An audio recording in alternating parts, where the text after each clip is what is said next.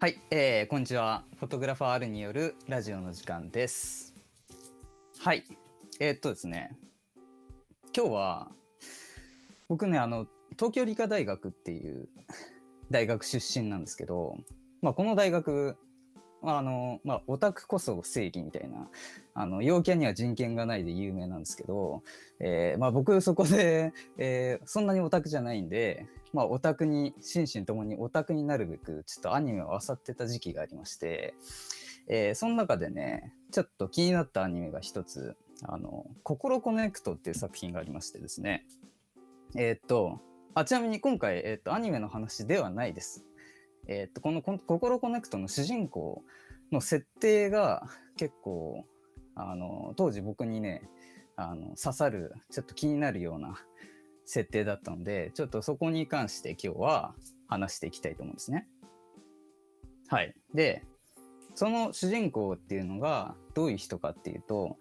えー、まあ、自己犠牲野郎っていう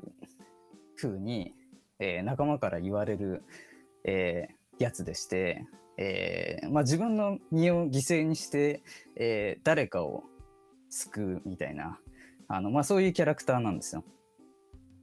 で、じゃあそもそもそも自己犠牲野郎とは何かっていうと、えー、この主人公、もう大のプレプロレスファンなんですね。で、プロレスって、えー、まあ多分知らない人からしたらあんまり、えー、そういう認識ないかもしれないですけど、プロレスっていうのは一種のスポーツではなくエンターテインメントのくくりであって、えっ、ー、と、ちゃんとヒーローである、えー、ベビーフェイスって言われるヒーロー役とヒールっていう悪役とっていう、ちゃんとあのストーリーが実はあるんですよ、プロレスって。で、その中で、えー、実はジョバーって呼ばれる役割を持ってる選手がいるんですね。で、そのジョバーとは、じゃあ一体何なのかと言いますと、えー、まあ分かりやすく言うと、やられ役ですね。負け役、引き立て役っていう、えー、ジョバーっていう役割があるんですよ、実は。これ知ってました？うん。ただ、ジョバー、ジョブって仕事じゃないですか。だジョバーって仕事人ってわけですよね、直訳すると。あ、負け役なのに仕事する人っていうのがまた僕の中で、えー、すごい、あの、気になる存在だったりするんですけど、まあ本当に、あの、最高のジョバーっていうのはもうお見事で、えー、プロレス大体その人気選手って、フィニッシュムーブって言われる必殺技があるんですよ。必ずこれで最後決めて大盛り上がりして終わるみたいな。で、その必殺技をまあ見事に受けるんですよ、ジョバーが。あの、ジョバーに対してその必殺技を繰り出した時が一番かっこいいんですね。形が。っていうところで、このジョバーあってこその必殺技というか、えー、その人気者が人気者であるためには、それを引き立てるこの負け役っていう存在がいるわけですね。うん。で、先ほど言ったそのアニメの主人公ですね。自己犠牲野郎っていうのが、そのジョバーに対してめちゃくちゃ憧れてるような、あの、ジョバー信者というか、そういう設定なんですけど、えー、まあ内容自体は結構学園もので、まあ男女の恋愛だったりありつつ、えー、なんか結構わかりやすくて、あの、性別が入れ替わったりとか、なんか性格が変わっちゃったりみたいな、ちょっと不思議な現象が起こるのをみんなで乗り越えていくって結構わかりやすいアニメなんですけど、その、要は自己犠牲やろうっていう設定に僕は結構惹かれたんですね。うん。で、この主人公がその劇中で言うセリフで、えー、人のためではなく自分のために自己犠牲野郎をやっていると。うん。で、その主人公に対して仲間が、この人は度が過ぎたお人よしって言われてるわけですね。うん。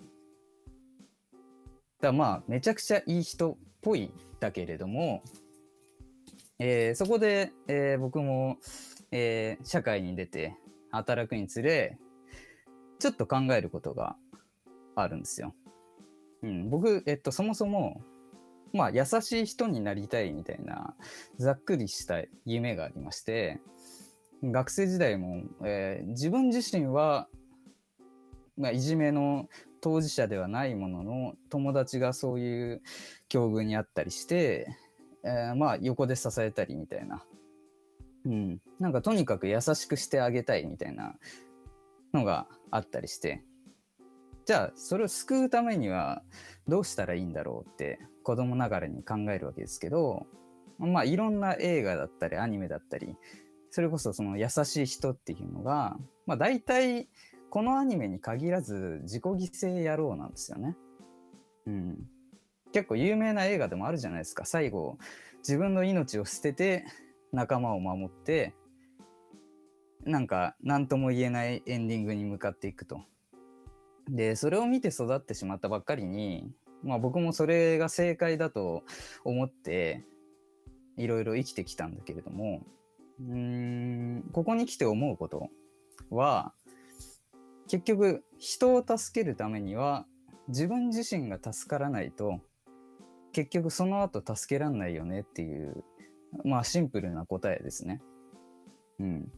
なんか自己犠牲っていうのは、えー、かっこよくもありただうんそれになんか酔ってしまいがちというかなんかやり逃げみたいなとこもある気がするんですよ。うん、やっぱり本当の優しさっていうのはあの次へ次へ行かなきゃいけないもんだなとか思ったりしまして、うん、結局で僕が例えば自分を犠牲にして誰かを救うとするじゃないですか。した時にその救われた人はその犠牲にした自分を犠牲にした僕の姿を、えー、見てるからその人が誰かに優しくする時またその人自身を犠牲にすると。そうなるとね、あの僕が要は助けたはずのこの人が結局自己犠牲によって犠牲になっちゃうんで誰も助からないわけですよ。そこに気づきました。はい。なので、えー、まあこれ僕前回も、えー、同じようなことを喋ってたと思うんですけどまず自分自身を愛しましょうっていう話結局ここにつきますね。うん。あの、自己犠牲って言っても、あの、なんだろう。誰かを、人のために、誰かのために自己犠牲、お人よしとか言うけど、うん、それができるのも自分が自分として、えー、あるからであってなかなか自分がまずダメになってしまったら何も始まらないとなんかそんな気がするんですよね。うん。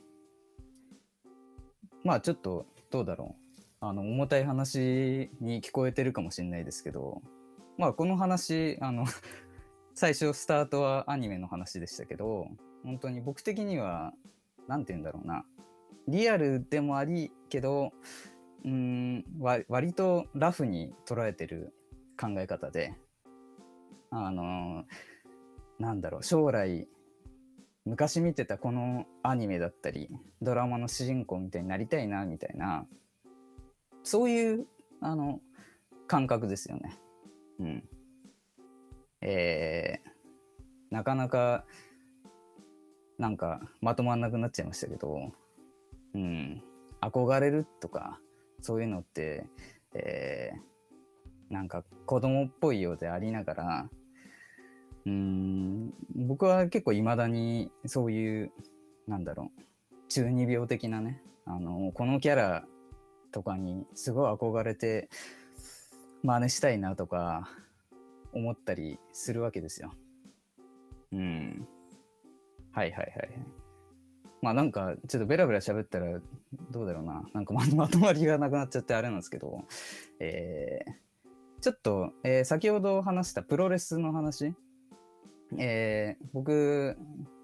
もう中学の頃プロレスものすごい、えー、毎週楽しみにするぐらい実は好きでして、ちょっとこれもあの別の回でね、